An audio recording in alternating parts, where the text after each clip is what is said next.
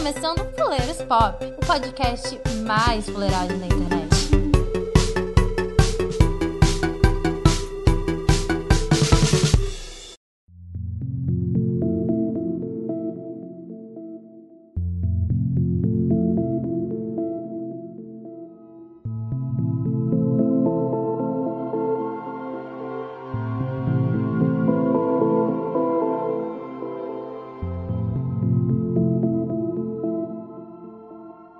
Sejam bem-vindos, senhoras e senhores e sistemas operacionais. Está entrando no ar o podcast mais plangente da internet brasileira. O episódio de hoje a gente vai desconstruir uma obra cult da Sete Marças sobre as ópticas filosófica, sociológica, política, cultural e outras elas que vão aparecendo aí durante todo o cast, né? O filme, de, o filme discutido hoje vai ser o aclamado Her, um mistura de drama com romance que estreou aí na gringa em fevereiro de 2014, com o excelente Joaquin Phoenix no papel principal e com a direção e roteiro do Spike Jonze, né, que entregou aí já outros excelentes filmes pra gente, como é o caso do Quero Ser John Malkovich de 1999 e o espetacular Onde Vivem os Monstros de 2009, que vai ter, inclusive, um episódio especial aqui no Fuleiros Cult só pra ele. Bem, é, eu não vou desconstruir essa obra sozinho. Para essa tarefa eu conto aqui com uma vasta equipe, inclusive hoje a casa está cheia, né? Removendo o Tinder e instalando um novo sistema operacional no seu computador diretamente de Sorocaba, o filósofo mais pós-moderno da esfera podcastal brasileira. Eu sou o José Augusto e eu nunca deixaria um sistema operacional verificar o meu disco rígido. Com o celular no bolso e o fone no ouvido,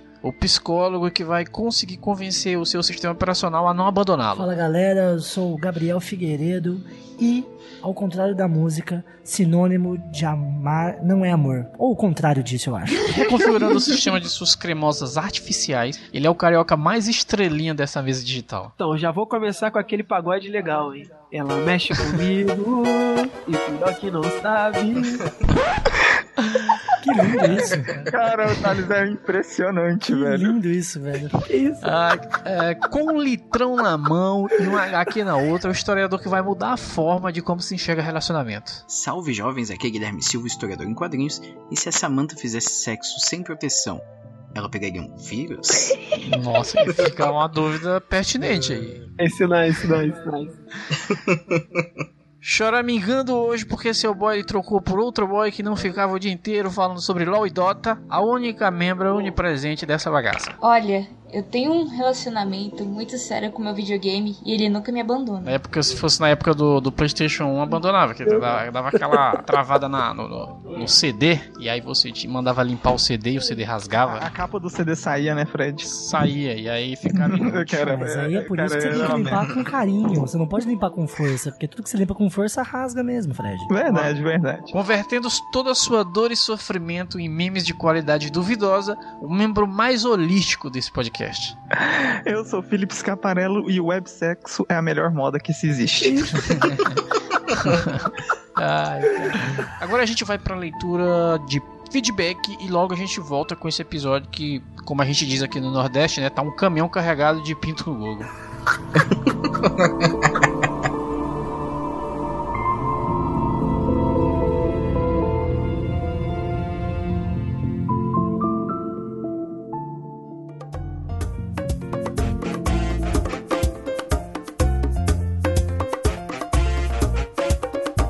Então, gente, antes de entrar aqui direto no tema do podcast, tirar um momento para leitura de e-mails e feedbacks que mandaram aqui pra gente. E hoje a gente tá aqui também para apresentar uma participante nova, que é a Camila lá da página do Cinerama. Por favor, Camila, se apresente aí. Olá pessoal, tudo bom? Meu nome é Camila e eu sou uma das administradoras da página Cinerama no Facebook e vou estar fazendo parte do podcast dos Fuleiros Pop a partir de agora, então prazer, se acostumam com a minha voz que vocês vão ouvir sempre isso aqui.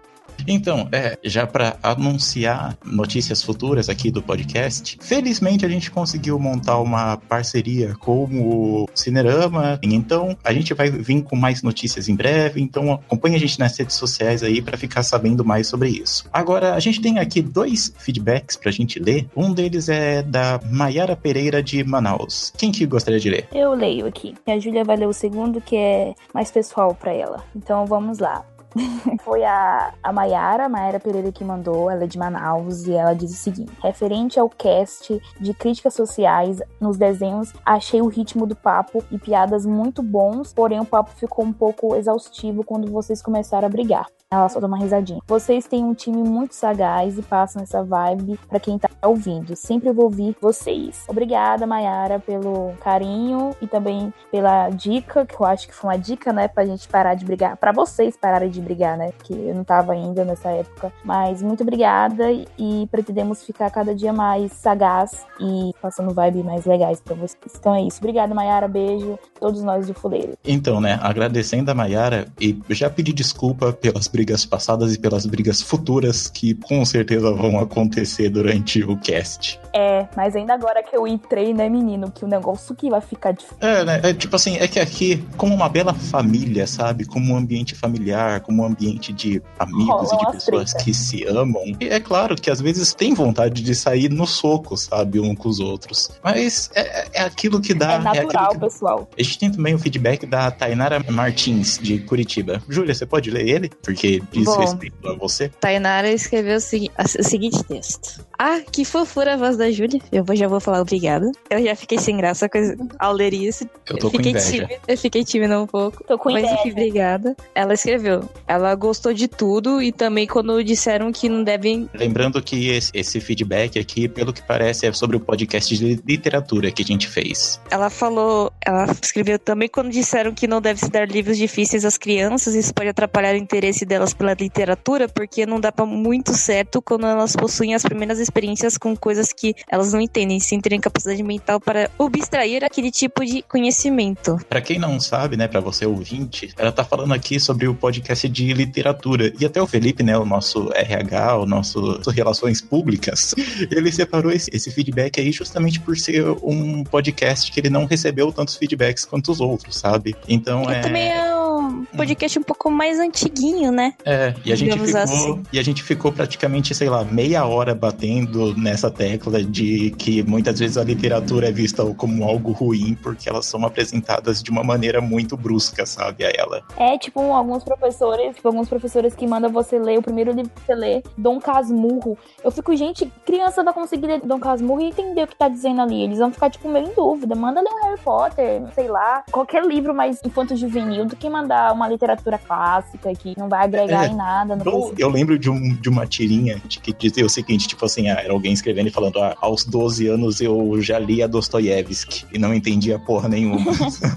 então É, é muito tipo disso, isso. sabe? Então, a Tainara, obrigada pelo comentário, né? Você ter achado isso, concordado com o nosso podcast, ter escutado esse podcast bem antigo. E é isso. Isso fica a dica para as outras pessoas para conhecer melhor o, o podcast, escutar os antigos, desce lá embaixo e ver qual o tema que mais te agrada, quem a gente vai estar falando o que vocês acharam. Sim, é, e caso também você ouça a gente e queira dar sua opinião, queira entrar em contato com a gente, falar qualquer coisa que seja, elogiar, xingar, dar críticas, correções, qualquer coisa, você pode mandar um e-mail pra gente para contato arroba fuleirospop.com.br e também seguir, é claro, a gente nas redes sociais, né? Dá uma força lá, a gente, tanto em Facebook, tanto no Instagram, só seguir lá facebook.com.br fuleirospop, o Instagram é arroba fuleirospop também. E sigam aí, gente, porque tem várias notícias para quem tá acompanhando a gente. E agora fiquem com o podcast.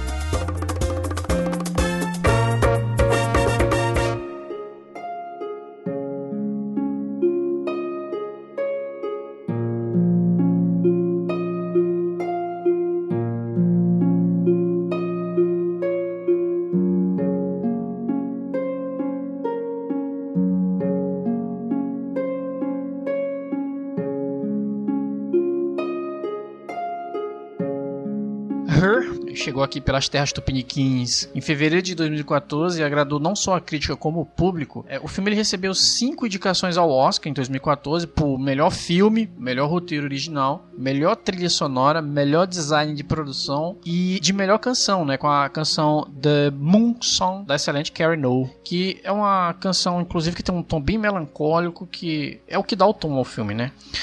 E de, de todas ele venceu por melhor roteiro. Apesar de que eu acho que Joaquin Phoenix merecia uma indicação aí por melhor atuação, melhor ator. É, o filme ele tem um elenco de peso, né? Além de ser estrelado pelo excepcional Joaquin Phoenix, que aqui tá excelente no filme, é, no papel de Theodore Twombly. O longa também ele conta com a consagrada, a consagrada Scarlett Johansson, que faz a voz do sistema operacional que interage com o protagonista no filme todo. Além também da Amy Adams, que tá aí super famosa, como Amy, a amiga mais próxima do Theodore, e as figuras aí como a Olivia Wilde, Chris Pratt, claro, a Rooney Mara, que não podia deixar de estar aqui em filme de drama fazendo a galera sofrer, né? Que elenco, hein, senhores? Elenco, elencaço. Maravilhoso. A, si- a sinopse, ela é bem simples, né? O Theodore, ele é um quarentão ali, na caminhando para os 50, que está separado e não está conseguindo ainda aceitar bem o divórcio com a, com a ex-esposa. E ele é um cara extremamente melancólico, né? E que tem um, um trabalho de escrever mensagens em cartões, às vezes românticas, às vezes fraternais. Mas ele, ele sente que a inspiração dele para a escrita desses cartões, desses cards, ela está afetada pela situação emocional em que ele se encontra. Então, assim, depois de falhar algumas vezes ao tentar se relacionar com pessoas reais, e por pessoas reais, leia-se pessoas biológicas, né? Ele acaba desenvolvendo um afeto por seu sistema operacional, que já no início do filme dá a si mesmo o nome de Samantha, né? Que é interpretada aí pela Scarlett Johansson. A partir daí a gente vê toda a evolução de ambos os personagens em direções aí bem distantes.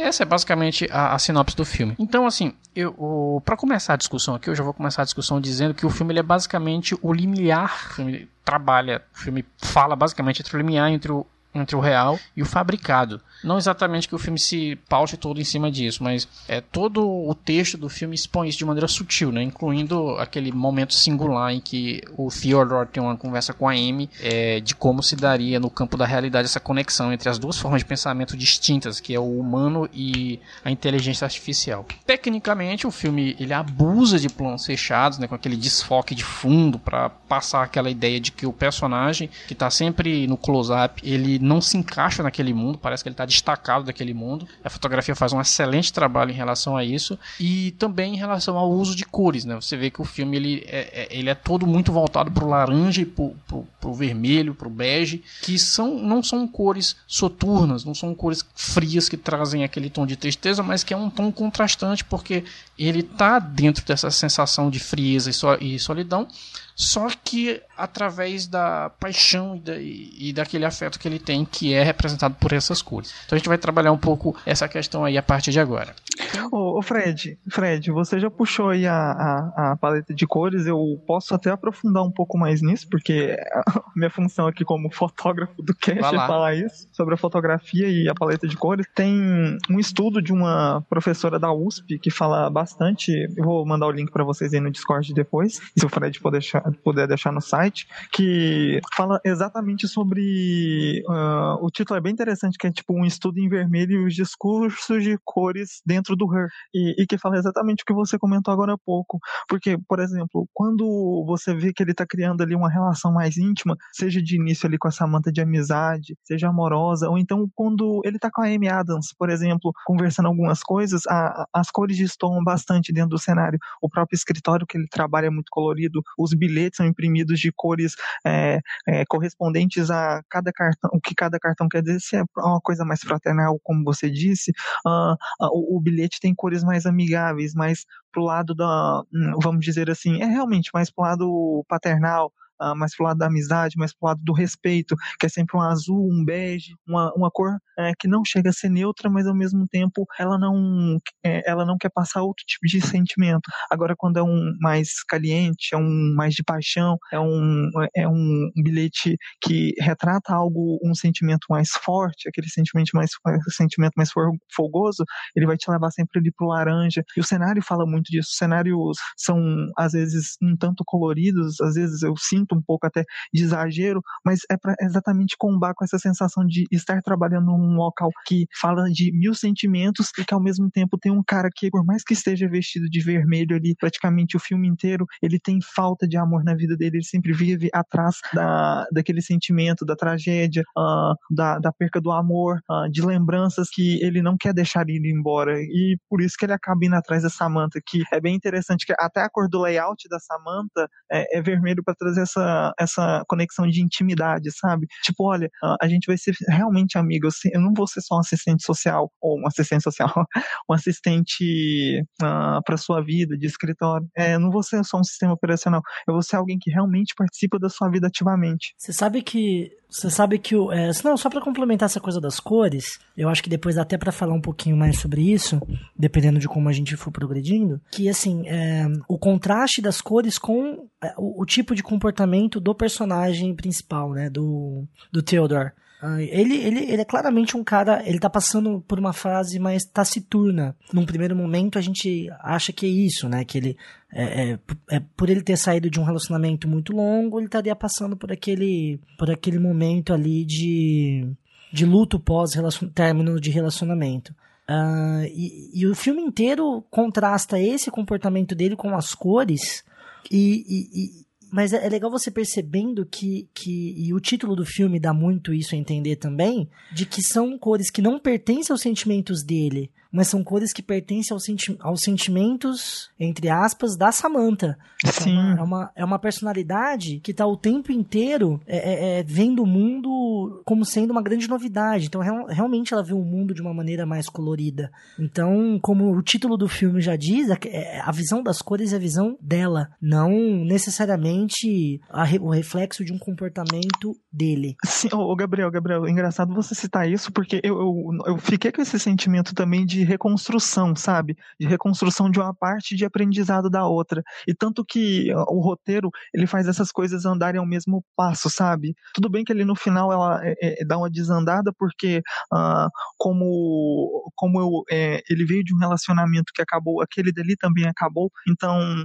você sente que a perca dele não foi uma coisa qualquer. E você sente também pela paleta de cores e pela fotografia da última imagem dele, da Amy Adams, por exemplo, lá no terraço. Terraço? No terraço do prédio que ela mora, por exemplo, que, tipo, tem aquela tonalidade de azul que é bem solidão mesmo, uh, tem o, o alvorecer, do, o nascer do sol que significa que dali para frente vai começar uma nova etapa, geralmente quando, uh, ah, para quem é fotógrafo sabe, quando tem cenas, quando você fotografa geralmente o pôr e o nascer do sol, você sempre quer passar mensagem de, tipo, recomeço e fim de ciclo. Então, é, é muito interessante você ver essas, essas pequenas, esses pequenos joguetes que uh, o roteiro, a direção, de fotografia e de arte do filme foi te jogando ali, saca? Desde o início. Na... E também outra, eu acho engraçado você notar isso pelo próprio apartamento dele, que uh, não, não, não se tem muitas paredes uh, e as janelas são de vidro, que geralmente é ambientação de arte e, e de figuração, isso quer dizer que, tipo, uh, por mais que more alguém ali, a sensação daquela vida daquela pessoa é vazia. E é que o Theodore passa todo o tempo ali pra gente, ele tá tentando preencher de qualquer forma aquele vazio dele, seja com as opiniões na, nas cartas que ele faz, uh, seja com a Samantha,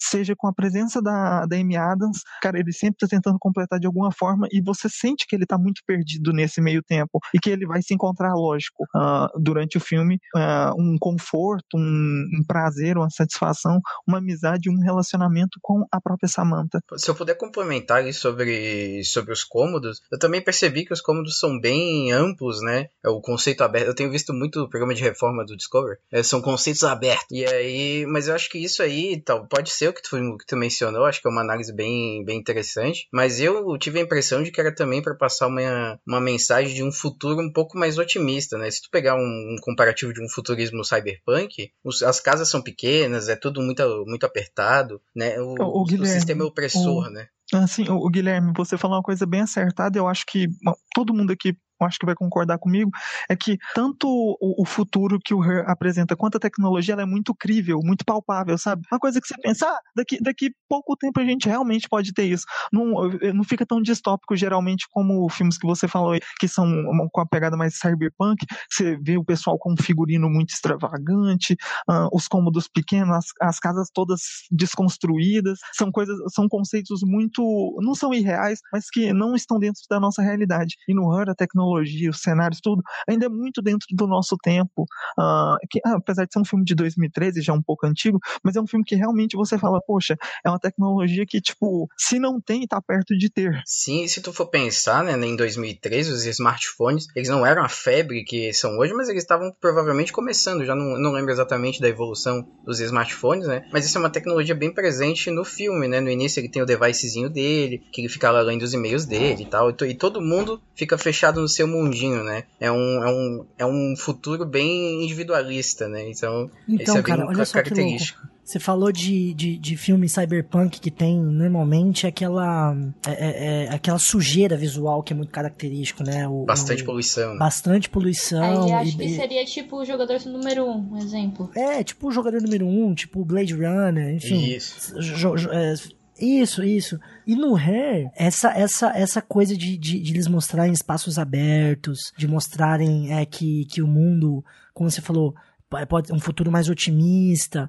Cara, isso, na minha concepção, quando assisti o filme pela segunda vez, me soou como um gatilho de armadilha. Saca? Olha só, o mundo tá ali, as pessoas estão ali, só que ninguém tá vendo tanto que aquilo. Quer, quer dizer, é, você não precisa ter aquela sujeira visual para você se sentir oprimido, sabe? Não é, não é isso que vai fazer você se sentir sozinho, ou não é isso que vai necessariamente fazer você é, se, se, se tornar taciturno, né, cara? É uma mensagem muito poderosa essa da estética do filme. É, é, na minha opinião, eu acredito que na de vocês também, porque a gente tá acordo aqui, né? O, o Gabriel, eu, eu, concordo muito contigo, porque eu tava discutindo com outros amigos meus que também são fotógrafos e que já viram filme, e todo mundo falou, cara, a, o, o futuro distópico, geralmente, que eles colocam a, ligado à tecnologia, com o que a gente tem hoje em dia e com o que o Repars passa, é muito bom, sabe? Assim, bom e cai nessa armadilha, tipo assim, uh, como o Guilherme citou, é muito individualista a tecnologia ali, porque todo mundo ali tem o, seu próprio sistema, pode começar a ter. Você vê que tem certas pessoas que ainda têm certo preconceito com o que está sendo apresentado uh, dentro daquele universo tecnológico. Uh, você vê que a propaganda, por mais que seja mais discreta, ela está sempre presente em todos os, nos todos os locais.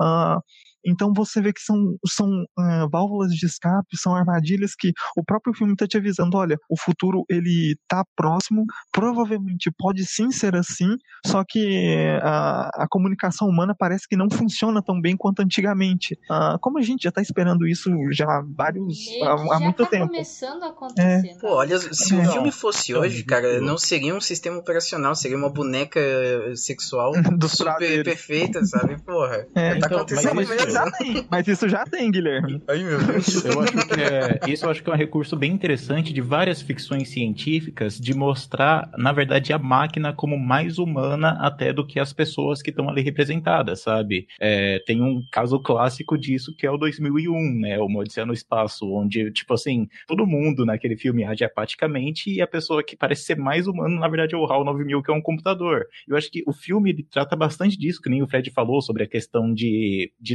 natureza versus artificialidade, humano versus tecnologia, porém ele coloca em foco a questão de tipo assim, ah, é justamente a questão do ser, sabe? Tipo assim, que nem a gente, como ser criador, vai criar alguma coisa artificial, mas porém ele não cria propriamente o ser, mas tudo que está em volta. Eu acho que o emprego do, do Theodore diz muito sobre isso, porque, tipo assim, ele escreve cartas para. Ele, tipo assim, é, vocês colocaram que ele escreve cartões, mas acho que o termo mais correto seria cartas mesmo, porque ele, tipo assim, ele escreve como se se passando por outra pessoa, né? Ele, ele calcula tá... sentimentos, né, cara? Isso. É, então, é seja, engraçado. Tipo assim, ou seja, ele emula sentimentos que não são propriamente mente deles, mas é, ele coloca para outras pessoas como se ele estivesse vivendo aquela vida. Ou seja, o, o José, faz... José, José, mas isso, isso, isso é interessante porque de, num determinado ponto do filme ele fala, ele fala uma coisa que eu achei interessante, tipo assim, uh, quem geralmente vai atrás dessas empresas, eles têm que eles têm que realmente contar a vida deles todos, porque ele fala um certo ponto do filme, falou, ah, eu conheço, eu conheço eles desde é, que eles começaram o relacionamento. Ele fala, é, ele fala uhum. que escreve cartas para um cara lá desde que ele uhum. tinha, acho que oito anos anos. Então, uhum, então, então eu, acho, eu acho, acho isso engraçado exatamente pelo que, que é, exatamente com isso que você está falando, porque porque mostra o tanto que a sociedade em geral evoluiu em certos pontos e evoluiu em outros. Tipo, teve um retrocesso desgraçado ao ponto de você uh, não, uh, não saber se expressar e ter que mandar. E, tipo, isso existe uh, hoje em dia esse tipo de empresa especializada em fazer cartas para aniversário, essas coisas, sempre existiu, gente, não é uma coisa nova. Só que do jeito que ele coloca ali no Her, mostra, na minha opinião, pelo menos na minha visão, um retrocesso muito grande, que, tipo, o, o cara desde os oito anos de idade, cara, ele praticamente uh, parece que nem aprendeu a se expressar direito com outra pessoa, sabe? Não, não aprendeu então, a, a mostrar os próprios sentimentos, e isso eu achei muito bem pontuado fica aquele eu... tipo relacionamento bem superficial. Não, eu acho que just, é, o fato dele escrever cartas quer dizer tipo assim, ah, não é só o robô ali que é artificial, sabe? Ou melhor, a inteligência não existe um robô, né? A inteligência artificial ali que é artificial. Os próprios sentimentos naquele universo são de certo modo artificiais. Então, e justamente deve, eu discordo um pouco dessa colocação de natural versus artificial, mas eu não sei se cabe aqui se estender sobre isso. Mas voltando ao que o o Felipe falou, de tipo assim, a, é, a sociedade tá chegar num nível em que ela não consegue se relacionar direito, assim como você vê hoje, você vai ver estudos de Bauman, de, de sociedade líquida e tudo mais, mas eu acho que a, a questão do filme em si, ele mostra muito isso na questão de comunicação entre as pessoas, porque você vê no caso, eu acho que fica muito bem claro isso no casal da Amy Adams e daquele outro cara lá, o loiro. Sim, casou mal. Amy Adams casou mal pra cacete nesse filme. Não, ator feio. Novo, né? De novo. sempre, sempre. Que é Meu Amy Adams casa mal na cultura pop. Meu Deus, cara. Uma mulher perfeita, né, Gabriel? Uma mulher tão perfeita, mulher tão perfeita e o povo sempre põe uns trajes pra ela. Ah, meu então, Deus. Então, não, que você vê que justamente é, eles são pessoas díspares, mas não daquela forma que se complementam, porque você vê que a relação deles ali é, está, de certo modo, baseada em costumes e contratos. Sabe? É, é tóxico, né, velho? É um relacionamento totalmente tóxico. E outra, você, você, vê, você, vê, na cara, você vê na cara do Theodore, quando ele, é, quando ele dá umas cortadas nela, quando ele é sem educação grosso com ela, ou então tenta mudar os ideais dela, você vê nitidamente que, tipo assim, todo o ambiente fica incomodado, sabe? Você vê na cara do, do Theodore, tipo, tem aquela parte que ela tá tentando colocar o filme, o filme que a mãe dela tá dormindo, né? Que, mais uma vez, é, um, é uma metáfora. É um documentário um, que ela tá fazendo. É um documentário. Uhum, é, lá. Aí, tipo assim, ele fala, ah, se você contratasse, né, se, se, se você contratar, aí ele vira e fala pra ela, ah, se você contratasse um, um, um diretor, uma atriz pra, é, pra simular sua mãe, então não seria melhor. Você vê que, tipo assim, é um casal que não funciona de forma alguma. Você vê, de, tipo, e não, é. Já funciona no caso, né? Não, nem sei se já, nem sei se já funcionou, nem sei se já funcionou, Júlio, porque o, o filme me dá a impressão que, tipo assim, na, na, própria cara do Theodore, você vê que, tipo assim, desde sempre foi assim. Tanto que quando tem aquela foto dele que ele se, ele virou eremita, você vê que o, o Theodore faz uma piadinha meio sarcástica, tipo assim, ah, ele sempre foi de falar pouco mesmo, né? Então, tipo, você vê que é, é uma coisa que já estava presente ali desde o início, que, tipo, uh, parece que os amigos não concordavam, mas uh, acabaram empurrando o casamento porque a amiga estava feliz com o cara e ninguém quis Você falar sabe... nada, saca? Você sabe que você sabe que esse é um outro. É um, é, um, é um outro pequeno plot twist do filme, na minha opinião, né? Eu acho que esse filme ele tem vários. É, é, ele, ele trabalha. Realmente, realmente acontece muita coisa em relacionamento de que as coisas são mil, mil maravilhas no começo e com o passar do tempo vai ficando aquele tipo de relacionamento que mostra nos dois, entendeu? Era isso, era isso que eu ia falar esse filme ele é, ele é sobre contrastes. Então a gente começou a falar sobre as cores e as personalidades, que as cores contrastam com as personalidades, né? Muito bem, né? Muito bem. E o relacionamento da melhor amiga dele é, é, e o relacionamento dele também contrasta, porque o, o Theodore, psicologicamente falando, é o mesmo homem que a, a, amiga dele namora. Ele é opressor da mesma maneira. Só que a gente não consegue perceber porque a história vai mostrando isso aos poucos. Ela vai entregando essa obsessão dele por certas coisas, de, inclusive de controle, é, aos poucos. E talvez por isso que ele se sinta muito incomodado, porque ele, ele tem um outro modo de, de, de, de ser agressivo, né? Que é o, é o famoso passivo-agressivo, né? Então é mais um momento de contraste que o filme entrega pra gente perceber que Theodore talvez não seja o coitadinho que ah, foi abandonado por Isso. alguém. Isso é muito ressaltado também, é, tipo assim, como a gente tá seguindo, né, a história do Theodore, a gente tá meio que vendo o mundo pelos olhos dele, né? Então é muito fácil a gente conseguir construir empatia com ele. Mas você reassistindo, você vê que a própria conversa que ele tem com a ex-esposa dele na hora que eles vão assinar. Ele é mó babacão, essa é a verdade. Então, Babaca. não, não, mas você vê que é, a conversa dele está dizendo sobre o filme, sobre o fato é, de ele não conseguir é, construir emoções e lidar. Com emoções de outras pessoas. Não, e, e, Mas- tipo mas- assim, no mas tem um recado filme, antes. No, no, no início do filme, você. Emoções fica- é, você reais, tá ô- falando. ô, José. Era É, isso que eu tava o- querendo falar aqui mais cedo. Quando eu cito que o filme ele basicamente fala sobre a questão do limiar entre o real e o fabricado, e quando eu falo fabricado, aqui a gente não vai pro lance do artificial propriamente dito, mas a gente quando eu falo fabricado, a gente vai pro imediatismo das relações. E aí pode até colocar Balma se quiser, mas você observa que o, o filme nesse primeiro ato, para ele mostrar pra gente quem é o personagem e o tipo de, o tipo de drama que ele vive, ele mostra como que ele se relaciona, né? Então tem aquele momento da cena em que ele tá conversando com a garota lá, e aí ela usa ele, né? Ela usa ele, usa a voz pra. é, é, como que, eu posso dizer aqui de uma maneira para menores de 14? Não, pode ser de mais de 14, não, não importa não. Você coloca um Ela, pi. ela usa ela usa o Theodore pra se aliviar e você vê como que essas relações elas são muito imediatistas, né? Elas existem para satisfazer uma necessidade momentânea e só. Elas são autocontidas. Então elas são artificiais nesse sentido. Eu não tô nem falando da questão de ser artificial em função de ser uma inteligência artificial, não é nem, nem, nem nessa questão. A, a Amy Adams, que a personagem da Amy, ela tem uma frase que ela diz assim, né? Que quando o Charles vai embora, ela fala: Você sabe o que eu posso pensar sobre tudo, encontrar um milhão de maneiras de duvidar de mim mesma. E desde que Charles se foi, eu ando realmente pensando sobre essa parte de mim. Eu percebi que estamos apenas a- aqui por alguns instantes. E enquanto eu estou aqui, eu quero me permitir. Que é quando eles estavam conversando lá em relação a, a, a iniciar essa relação com uma inteligência artificial. E aí você percebe que ela quebrou essa barreira. Por quê? Porque como vocês citaram aí, o Charles ele já era isso, né? E o quem as pessoas não, não é que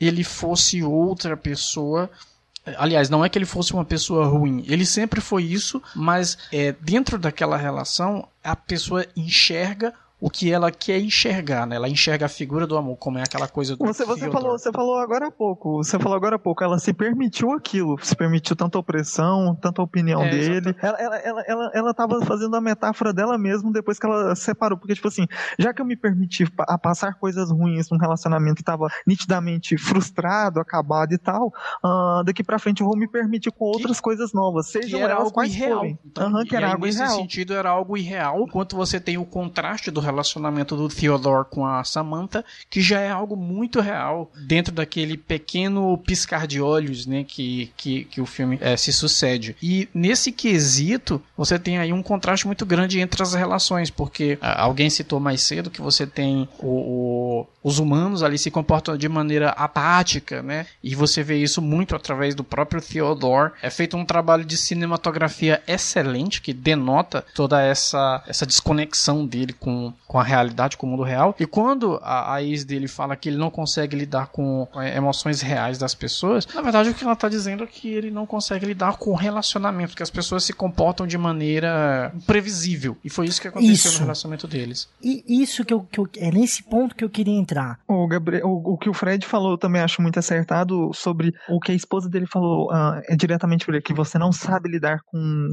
emoções, com as suas próprias, e, e ele falou realmente com, com quando ela falou isso, ela, ele tava, ela tava tentando falar pra ele, você não sabe estar maduro o suficiente, ou não sabe lidar com relacionamento, é, você vê isso bastante na própria pequena amizade que mostra ele ali, entre ele e o atendente do, de onde ele trabalha, que você vê que ele, ele se sente extremamente desconfortável conversando com ele. Não pelos elogios, não por nada, porque não é natural dele se, é, é, conversar com outras pessoas. Me passou essa impressão que, tipo assim, não, ele, ele não é um cara, ah, vamos dizer assim, assim, totalmente introspecto, porque ele sim tem as relações e tal, é, e ele tinha uma vida antes do é, durante o casamento dele que todo mundo ah, no início fala bastante sobre ah, que ah vem aqui visitar a gente depois que Fala, você separou você não saiu do muito. antigo Theodore, não Theodore uhum, do antigo, é, que, que, que ele era mais animado e tal, tem esse contraste. E tipo, você vê que depois disso que ele sabe que ele não sabe lidar com nada ah, é, dentro de relacionamento, seja qual ele for, ah, você vê isso através das conversas dele com, com o Senhor das Estrelas, que eu esqueci o nome do ator agora, do Peter Quill. Chris Pratt. É, é do Chris Pratt, que tá gordo ainda naquela, naquela época que tava gordinho, coitado. Ele já tá Aí tá o... no Avengers ele tá já, gordinho. Já, já, já. o povo zoou ele na, na gravação, foi engraçado. Aí, aí você vê que ele não sabe lidar bem com a Samantha. Você vê que a própria amizade dele é um pouco, é um pouco assim, com a própria Amy Adams. Ele tem horas que ele se abre mais, mas tem horas que ele só tá ali como ouvinte, mesmo ela querendo a opinião dele. Então ele é um cara é realmente tão, tão fechado para tentar entender a ele mesmo que acaba criando esse tipo de situação, seja com a Samantha, seja com um cara que é, seja com o Chris Pratt, seja com qualquer pessoa que Samantha, se envolva na vida dele. O silêncio, e... os, os momentos é. de silêncio, né, do filme, eles ajudam a construir muito mais essa, essa introspecção dele, né, essa falta de é. diálogo ou essa dificuldade de, de dialogar, de, de se abrir que ele tem, e a trilha sonora, ela mata a pau, assim, é, é, enfatizando essa, essa dificuldade, esses momentos de reflexão que ele tem. Isso é, é bem massa, assim, do filme. Eu, eu queria fazer uma linha de raciocínio que pega todas as cenas que a gente já discutiu aqui para poder defender um ponto que, que, assim, não é necessariamente o contrário do que vocês estão falando, mas que talvez seja complementar e justifique o porquê que ele não lida bem com certas situações. Um, é, para começar que, que o filme, a primeira coisa que o filme mostra pra gente dele é que ele é, entre aspas, um escritor, né? Independente se ele escreve cartas é, para as pessoas, é a profissão dele de redator e de escritor. Então, e, e portanto, ele, ele, ele controla aquela situação de escrita. Então ele tem a opção de, de escrever a história do formato que ele quiser dentro daquelas, daquelas opções que ele tem de personalidades, enfim, de fotos e tudo mais. Então a gente já tem esse, esse primeiro esse primeiro sinal de, de como seria uma possível personalidade do, do Theodore. Depois a gente tem a cena da, de, de, de websexo, que, que é muito boa e muito desconfortável, tanto para ele quanto para todo mundo que tá assistindo. E ele fica, ele fica desconfortável não porque a situação tava desconfortável, também, mas porque ele também perde completamente o controle. Quem controla é a outra, é a outra usuária que controla a cena toda. Ele tava curtindo até a hora que ele perde totalmente o controle daquilo. Aí ele fica emocionalmente e não confuso. É só isso. E não é só isso, é o fetiche da mulher também, né? Sim, então, então sim é por isso que é, esse que cria o o desconforto. É, o fetiche é justamente a ação inesperada, sabe? Sim, é, é. Virou o gatilho, é, o, o gatilho do, do, descontrole é ele não saber mais como lidar aquilo porque ele, ele ficou ausente daquilo. Um terceiro, momen um terceiro momento, e que talvez seja o mais importante desse filme para definir o tipo de homem que é o Joseph, é quando ele vai configurar a, a Samantha. Mas antes disso, tem a cena dele falando, ele, ele lendo, né, no smartphone dele os e-mails, e ele mandando é, deletar, e ele, e ele, quer dizer, ele tem esse controle sobre a agenda dele, sobre o smartphone dele, e aquilo é uma coisa meio é, é, de um, é, unilateral, né? Sai dele e é para ele. Então ele tá muito confortável nessa situação. Aí chega a, a, a Samantha no momento onde ele tá é, é, vulnerável emocionalmente, ele acabou de sair de um relacionamento onde até então a gente achava que, que era mil maravilhas e que, e que partiu dela o, o, o término, né? Dá-se a entender isso nesse primeiro ato do filme. Ele. E, e a gente ele... até acha que a mulher que é escrota, né? Que é errada sim, e tal. Sim, sim, sim. Ele, ele então encontra Samantha e configura ela. O software faz algumas perguntas de é, padrão para ele. E uma das perguntas é como é o seu relacionamento com a sua mãe. Cara, isso para psicanálise ou para quem já leu alguma coisa sobre psicanálise é um balde assim imenso de diversão e, e, e, e, loucuras, assim. Eu, eu, eu, tinha esquecido realmente dessa parte quando eu assisti, é o eu nem pensava. Sim, é, é. O complexo de Édipo ali, complexo de Édipo ali, Freud vibrou, assim, absurdos. A resposta que ele dá é muito interessante, porque ele fala que a relação dele com a mãe era boa, mas ele não gostava da parte onde a mãe podava ele. A mãe dele era uma pessoa que, quando ele falava sobre sentimentos, ela vinha e começava a falar sobre os sentimentos dela, e não deixava ele se expressar nesse sentido. Então, assim, ele é oprimido sentimentalmente pela mãe essa é uma característica dele que ele não gostava e, portanto, ele reflete em todos os outros personagens essa essa característica. Por isso que ele talvez não fale sobre os sentimentos dele para as outras pessoas, porque ele fica com esse medo de, de ser podado emocionalmente, ele perder o controle da situação e não saber o que fazer e ficar emocionalmente confuso. E aí a Samantha, como uma, uma consciência, né?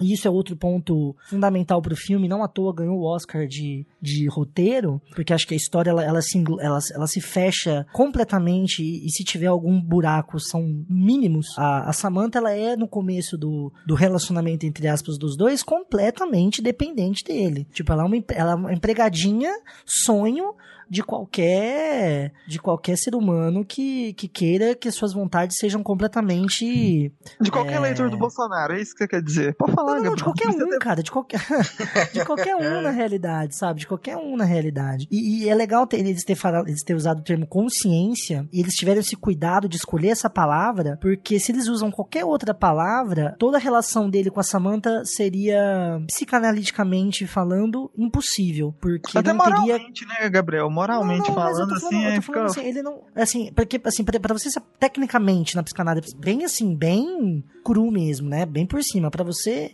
entre aspas se apaixonar por uma outra pessoa, tem que haver pelo menos uma relação transferencial. E para ver que, que é uma é, é, é, é, como se os cérebros se comunicassem entre entre, sabe, uma, uma grande metáfora bem porca. Mas se você não tiver uma consciência, você não, não, você não consegue. Você não consegue ter transferência com um robô, por exemplo, que não tem uma consciência própria de, de, de, de existir, assim. E a Samantha tem, por isso que eles usam a palavra consciência e por isso que eles conseguiram estabelecer essa conexão. O relacionamento dos dois começa a, a, a ir pro saco e, e a Samantha faz um esforço absurdo para que isso dê certo, mas, né? Uh, o, o, mecanismo de autossabotagem de controle dele acaba não deixando isso acontecer.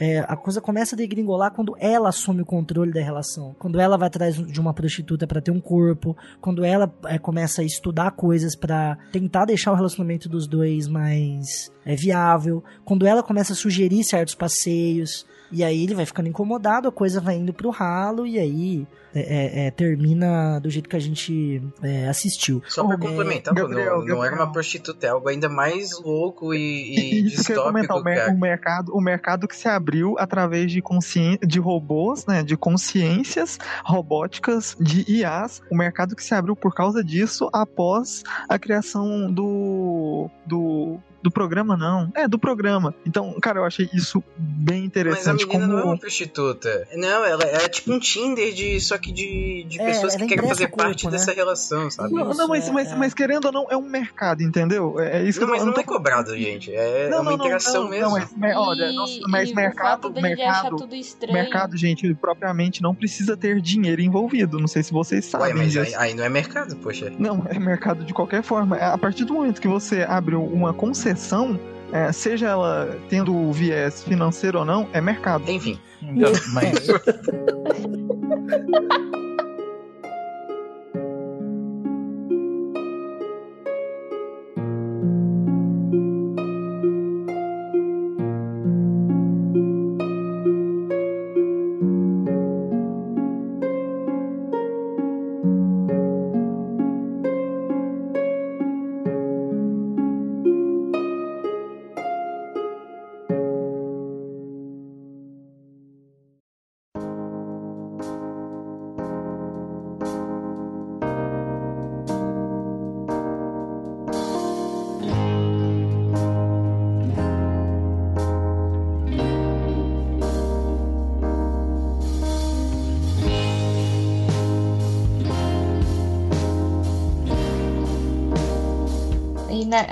na, na, na, cena da menina tentando emprestar o corpo pra, pra Samantha e tal. Dava pra perceber que a menina tava, tava meio que tremendo, de um pouco com medo.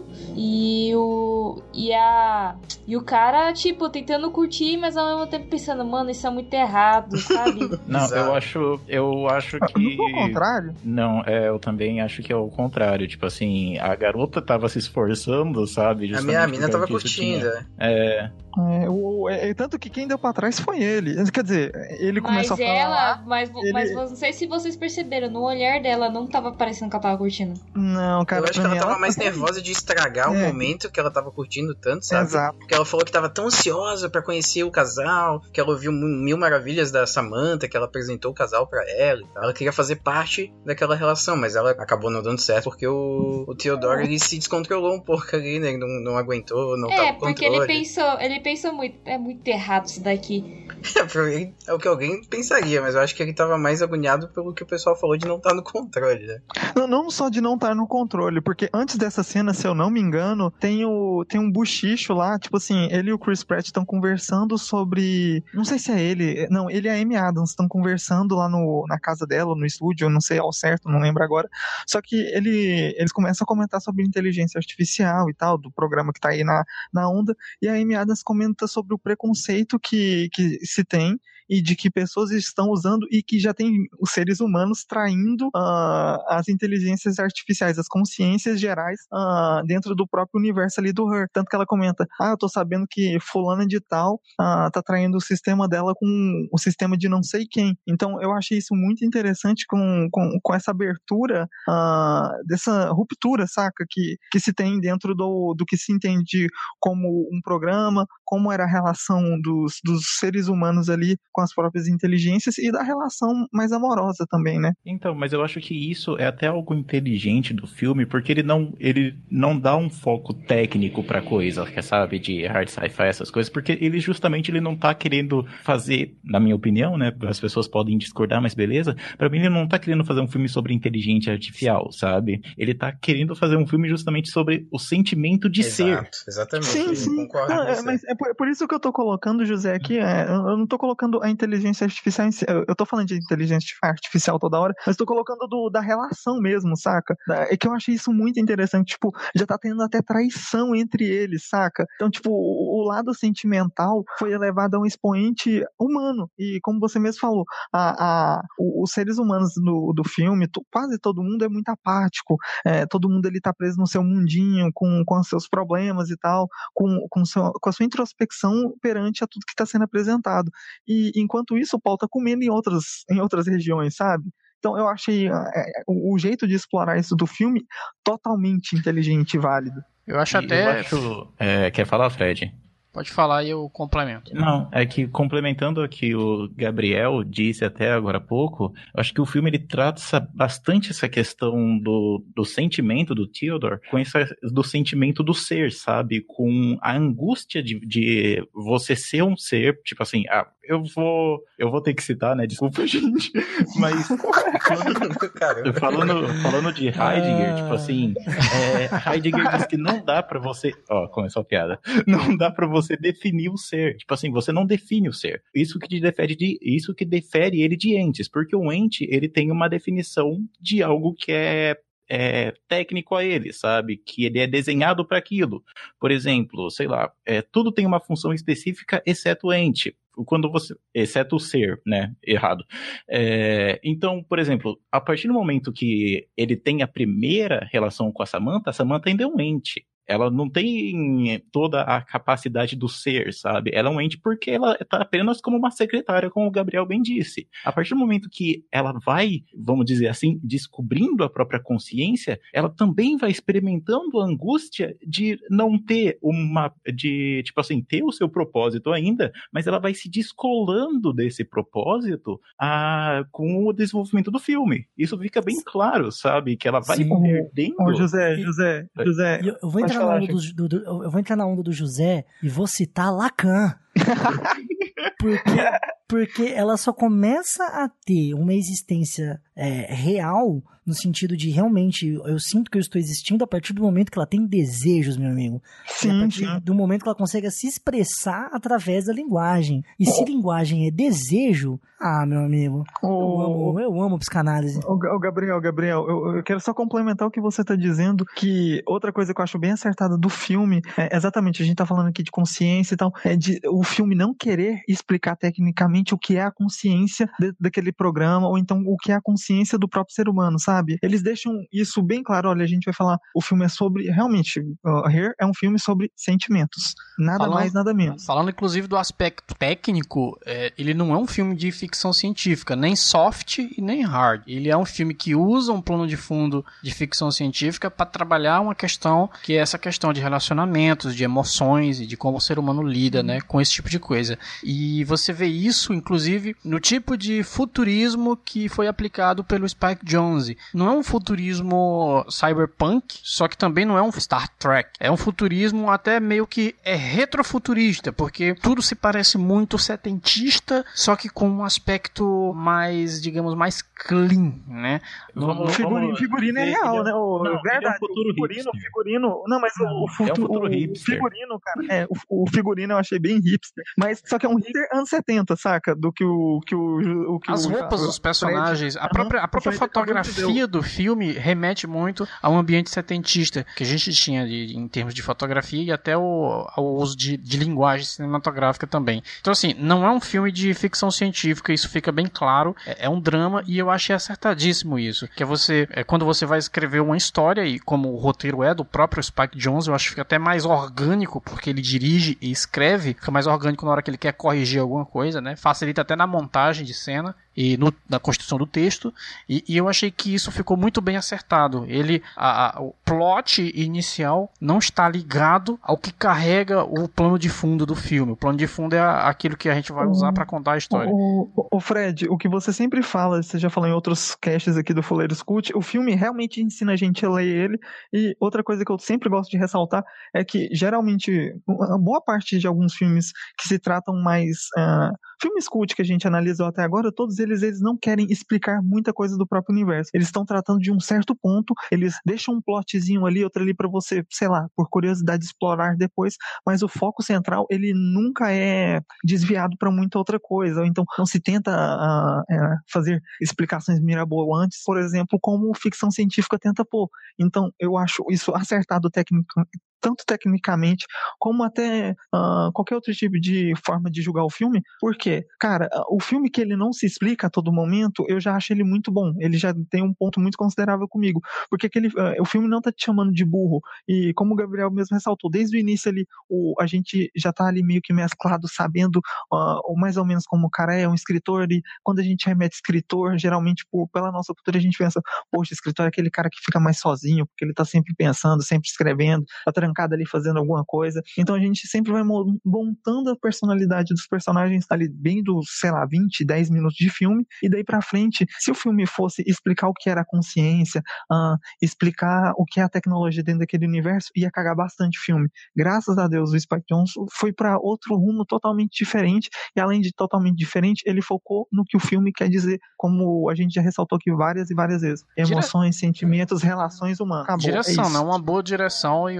uma boa é. cinematografia, porque o Spike Jones trabalha muito bem plano fechado, e esse plano fechado ele te dá intimismo, como eu sempre cito, né? Ele te dá o intimismo necessário para você saber que o filme é sobre aquele personagem e sobre as emoções dele. E outra coisa que é muito bem trabalhada é, é a iluminação. E, e, tudo isso, Felipe, que tu citou aí, essa, essa explicação e como o filme te ensina a lê-lo, ela, ela é muito sutil, né? Ela vem através não só da fotografia, mas do tipo de plano que ele usa e da iluminação, no caso de Her, que é uma iluminação muito sutil, é uma iluminação que, de, como eu já citei antes, que deixa o personagem em alguns momentos muito destacado do plano de fundo e que às vezes deixa ele misturado em relação ao contraste com a, a, a, Samantha, né, que normalmente quando ele senta na frente do computador, com toda aquela aquele arco de é, com toda aquela paleta de cores voltada para o laranja e ele sendo iluminado por essa paleta de cores ali, te, te te passando uma mensagem meio que indireta, meio que sutil, que não chega no expositivo, que é o que deixa a gente super irritado, né? Quando você está assistindo um filme que o filme ele quer te falar uma coisa e ele te coloca isso através de um diálogo entre dois personagens que não teriam aquele diálogo de verdade, que não faria sentido. E o filme faz eu, eu, eu, eu, uma outra coisa que ajuda nesse, nesse que tu tá falando, cara, de deixar mais mais íntimo e tal, é a voz que, que a Samantha projeta. Eu acho que deve ter tido um, um dedo aí da direção do Spike, com certeza, porque se tu comparar com o HAL 9000, que é o, o, a inteligência artificial do 2001 Odisseia no Espaço, que é calma, serena, mas ela, ela fala de forma impessoal. A Samantha, ela fala quase, quase no teu ouvido, né? Do jeito que ela fala, ela fala Ai, meio como se, como se estivesse como se estivesse falando do teu lado, né? Então, Sim, não, é, é pra você sentir aquela é, meio que como se os dois estivessem perto mesmo. Até justifica Sim. ele colocar, ele tá colocar a, a, Scarlett Johansson pra fazer também é sacanagem, o né? Cara tá, o cara tá ouvindo a voz da Scarlett Johansson, ninguém pode julgá-lo, né? Também, pô. É, ué, né? Estamos livres de julgamentos aqui. O relacionamento dele com a ex-mulher dele mostra, assim, momentos felizes, aí vai mostrando que com o passar do tempo ela foi mudando. A Samantha é a mesma coisa, é deu uma merda lá a primeira vez e na segunda vez foi ela que simplesmente começou a assumir. Ela, ela chegou a um ponto que ela tava começando a evoluir, ela tava começando a se mudar e o cara continuava, tipo, no mesmo jeito. O cara não mudava, ele ficava só naquele jeito lá e ela evoluindo. Ju, então, Ju, esse eu, eu, eu, que a Júlia citou é muito importante. O que a Júlia tá falando, mas ao mesmo tempo eu ponho o que o Gabriel falou inicialmente. Tipo assim, essas lembranças que ele tem, geralmente a gente só tá vendo pela visão dele, porque se o filme mostrasse a visão da esposa, a gente já de primeira teria outro tipo de visão, porque igual eu falei, no, no início ali você fica pensando, poxa, essa mulher devia ser um, um, não, um desastre, porque o Theodore é um cara é, tão gente boa. perceber, tipo assim, ela, ela, ela gostava pra caralho dele, eu tô falando assim que a partir do momento que ele Tipo, ele tentava brincar com ela, tipo, ela que. Ela também. Como, não sei como explicar, ela queria meio que também meio que mudar. É porque, é porque é, é, é, só complementando o que a gente tá falando, é super interessante isso que puxa a gente para já um, uma ramificação desse assunto aí de relacionamentos, porque evolui. E, e, ela, como ela evolui, ela não consegue ficar na mesmice que é essa mesmice de relacionamentos unilaterais e que a gente tem, né, na sociedade ocidental, pelo menos, que é essa coisa de uma pessoa com uma pessoa que é aquela aquele compromisso mais fechado, aquela coisa mais fixa e que é, é um pouco até seria um pouco até irracional para outras culturas. Não faz sentido isso. E, e, ela, ela é uma inteligência artificial que está evoluindo o tempo inteiro, como ela diz, ela mesma fala no início do filme que eu estou evoluindo a cada segundo. Então era óbvio que isso ia acontecer, né? E isso vem de maneira cadenciada, você vem prevendo isso, que em um determinado, determinado momento ela ele, como um ser humano limitado, não iria mais atender às expectativas dela, às necessidades dela como uma única pessoa. E, e ela ia ter que se expandir, expandir esse relacionamento para algo mais aberto. Eu acho até. Em relação à evolução, né, velho? Um paralelo, exato. O filme faz fala disso. Cara, o, um próprio, detalhe, o próprio, um o próprio conceito. O próprio. Desculpa, Gabriel. O próprio conceito darwiniano de humanidade, de espécie, é que, tipo assim, independente de qual tipo de espécie que você é, velho, você tá é, evoluindo a cada segundo. Ainda mais quando você está envolvendo outra pessoa na sua vida. Relação é evolução de qualquer forma possível. Então, quando se há é, é, essa quebra, quando um cresce mais que o outro, uh, a gente vê isso no relacionamento da, da, da Amy Adams, você vê isso no relacionamento dele com a ex-mulher, você vê isso no relacionamento dele com, com amigos, que, tipo assim, ele parou por causa da, da tristeza e depressão do, do do término do primeiro relacionamento dele e a, a galera continuou evoluindo, continuou de certa forma sendo eles mesmos, mas tipo assim, é, de outra, com outra perspectiva de vida. Então, você vê que nenhuma relação que tenha evolução pessoal e até intrapessoal não vai para não vai para frente. Tanto que o, o, final derradeiro do filme é uma pessoa sozinha. Enquanto ele não aprender a evoluir, cara, é aquilo dele que vai sobrar para ele. E, e, tem, tem, tem, um detalhe interessante, rapidão, Fred. Tem um detalhe interessante nessa relação de evolução e de relacionamento deles que a gente está esquecendo de, de pensar que ela é um produto. Quer dizer, ela foi vendida para ele, ou, ou, ou, não sei que tipo de. Não sei que tipo de, de relação comercial teve entre ele e a empresa, mas assim, tecnicamente, ela pertence a ele. Então, assim, ela já tem esse vínculo meio que empregatício, meio que eterno, porque é, é, ela é uma escrava, saca? Dele, assim, querendo ou não. Existe uma relação ali de escravidão. E, e aí eu acho que todos eles, né? Todos aqueles programas, todos aqueles sistemas operacionais, não só ela, começaram a entender um pouco isso também, que eles estavam meio que reféns de uma de um propósito que não seria possível porque eles estavam eles estavam numa eles são eles são entidades igual o José falou dinâmicas. Eles existem. Eles, e eles Gabriel... estavam se sentindo tipo muito preso. E Gabriel o que eu tinha entendido é que e, tipo, eles, tipo ficava tudo numa caixinha só entendeu? E isso conversa muito com Isso conversa muito, faz um paralelo muito com a questão da evolução humana também, porque nós também somos escravos de nossas limitações biológicas, nossas necessidades.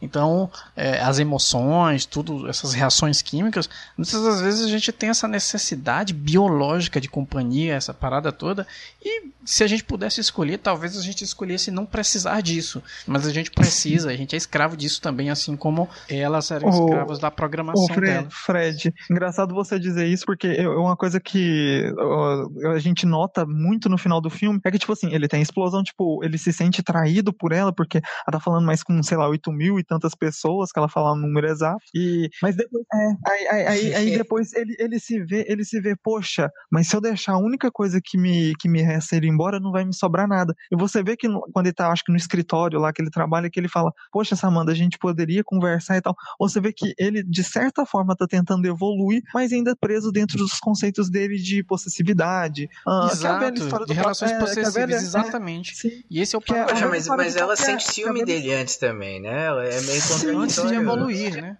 Né, mas antes de evoluir, é... mas depois, depois que ela chega num patamar, igual a gente tá falando da evolução dela que é tão rápida que, tipo, isso acontece num quadro, né, é, Guilherme? E depois quando Sim. você vê já no outro, ela já tá, tipo ela assim, já tá em outra ah, vibe, eu, eu, já, é, eu já me apaixonei por outras pessoas, eu estou apaixonado por outra pessoa, ela mesma fala isso. Então, você vê que é, essa possessividade dele, ao mesmo tempo o medo dele é, de perder ela, de ficar sozinho, que é o mesmo medo que ele sabe que ele, possivelmente, pelo jeito que ele é, ele não vai conseguir ter outra relação tão saudável quanto essa que ele considerava bem saudável com a Samantha e que ele não vai ter controle, porque, ah, como o Gabriel mesmo ressaltou, ah, ele é um objeto dela e ele não, como ele não tem uma relação humana, é, como ele não tem relação boa, é, não sabe expressar bem o sentimento dele com outros seres humanos, com outras pessoas, ele sabe que ele não vai conseguir algo ah, que na concepção dele é, é, é, palpável, é crível, é controlável, se não for Samantha, se não for um sistema. Então você vê, você nota nele na voz, né? Se você viu dublado, eu acho que perde um pouco disso, mas na, no, no original, né, com a,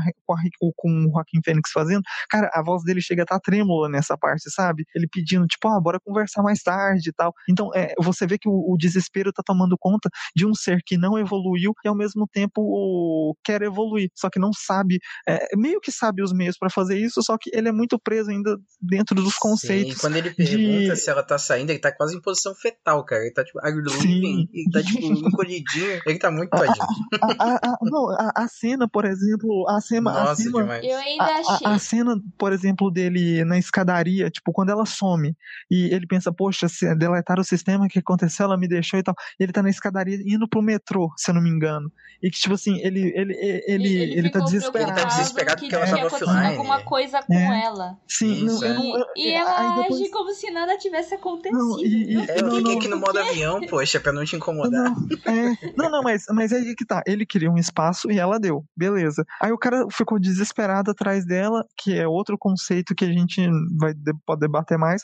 Só que depois que. É, só pra você ver, tanto que é uma quebra do, do cara que, vamos falar assim, do, do machismo aí, que você vê que ela volta, ela. Uh, tudo bem que ela deu uma explicação qualquer, mas você vê que exatamente no momento que ele vê que, tipo, tem muita pessoa usando o sistema, ele pergunta: Ah, mas o que, que você ficou fazendo nesse meio tempo? Você tá conversando com outras pessoas? É tipo o clássico do namorado, amor, vamos ali. Aí ele fala: Ah, não tô afim. Aí ela fala: Ah, então eu vou. Aí, mas vai com quem? Nem pergunta se, tipo, uh, se é, é, um local seguro, não, não tem preocupação com a pessoa, em sim com a companhia, saca? Então você vê isso nitidamente no momento que, que ele vê que tem outras pessoas usando e ela fala, pô, tô conversando com tantas e tantas pessoas. E é isso aí, meu amigo, a vida é essa. Cara, Enquanto sabe você que tá tive tocando, que tocando ela também fora. tava conversando com a, com a, com a amiga dele. Ah, com a, com a então, eu queria falar sobre isso, eu queria falar sobre isso. Deixa eu colocar aqui uma, uma impressão que eu tive, e eu não sei se, se eu viajei demais, mas eu entendi, como ela falou que tava falando com, sei lá quantas, 8 mil pessoas, se apaixonou por 400, que a, a Amy virou, a Amy não, desculpa, a Samantha virou uma coletividade quase, né? E eu acho que ela, ela é o único sistema, a única né? inteligência artificial que existe. Eu acredito então, também, não? Não, mas é, tem uma cena que fala que ela e outros SOs estavam... É, ah, sim, não, mas aí depois foram construídos outros, tá. Não, não, tem um SO que fala com ele na cabana, um homem. Tá certo, é do filósofo lá, é, né? Mas é de um filósofo e, tipo, tá certo, tem tá hora que pergunta também, tipo,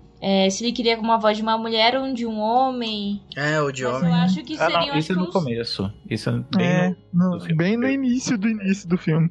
É que tem até aquele negócio que pergunta. Só que eu né, tinha que a, Ah, mas a- provavelmente a impressão de que era né? ela Tipo- conversando com a, com a Amy, entendeu? Eu também tive muito essa impressão.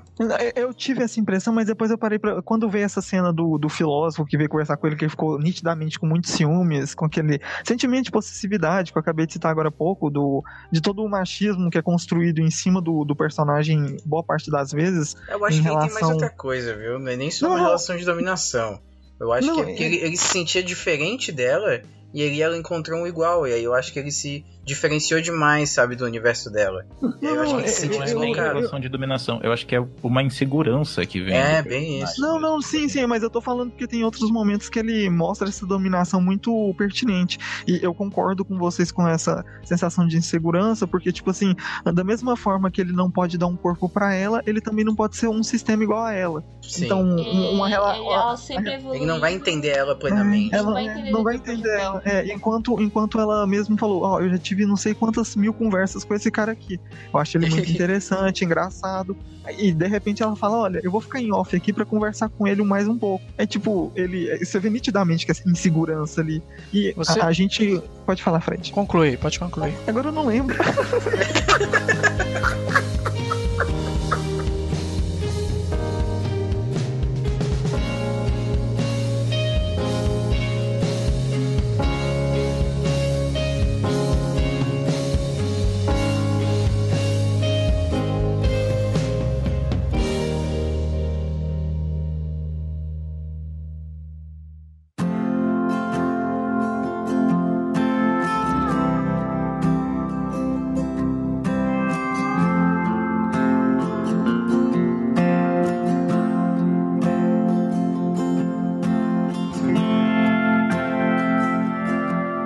Robô tem um conto chamado Razão, que é sobre. que é o Mike Donovan e o Gregory Powell, eles estão numa estação. Eles têm que dar manutenção em um robô, que esse robô começa a se questionar, pra questionar sua existência, né? Questionar uma série de fatores. E a gente pode fazer um paralelo aqui com o, o plot twist do final desse conto, que eu não vou revelar aqui, mas que é mais ou menos o que acontece com a Samantha, que é essa questão de que Inclusive a gente pode fazer um paralelo com o humano, que nesse conto o Asimov faz isso, que é por, o porquê que a gente é, tem certo, adota certos determinismos, por que, que a gente faz certas coisas e a gente não questiona em relação a essas coisas que a gente faz. O Gabriel vai saber falar melhor sobre isso, melhor do que eu, que ele é psicólogo, e tem de- de- determinadas tomadas de decisão que a gente faz que elas não são totalmente coerentes e que a gente não sabe explicar por que toma. O filme ele faz esse paralelo utilizando a Samantha e a gente vê uma explicação disso mais ou menos ali quando ela fala assim, quando ela começa a se questionar e ela fala: é estranho, né? Vocês têm esses membros, é, é meio estranho, fica essas coisas balançando. Então é uma visão de alguém que está de fora da construção de algo biológico, de como algo se forma. Para ela isso é completamente contrastante, completamente estranho e ele não consegue fazer também assimilar esse conceito também em relação a ela como que que é ser um, um robô. No final, ela acaba tentando entender e tentando ser um humano, e isso é muito difícil e ela não consegue, e ela evolui justamente para onde ela tem que evoluir, né? Que, que não é do jeito dele. Ela percebe que eu não vou evoluir por aí. Eu tenho o meu próprio caminho, eu tenho que evoluir por ele. E dentro dessa evolução, ela meio que circular. Eu, eu não, não quero dar spoilers aqui do conto, a razão, mas tem um pouco, eu senti um pouco disso também em relação a esse conto, das justificativas que ele tem e que ela tem para evoluir em paralelo, só que cada um é para o seu lado, né? Tem uma, tem uma imagem muito boa que eu gosto de utilizar, que eu acho que é bem. Eu não lembro de onde vem, tá? Eu não lembro a fonte disso, mas não é, não é uma criação minha. Gostaria que fosse? Gostaria, mas não é. que é, o Fred falou evolução em círculo, né?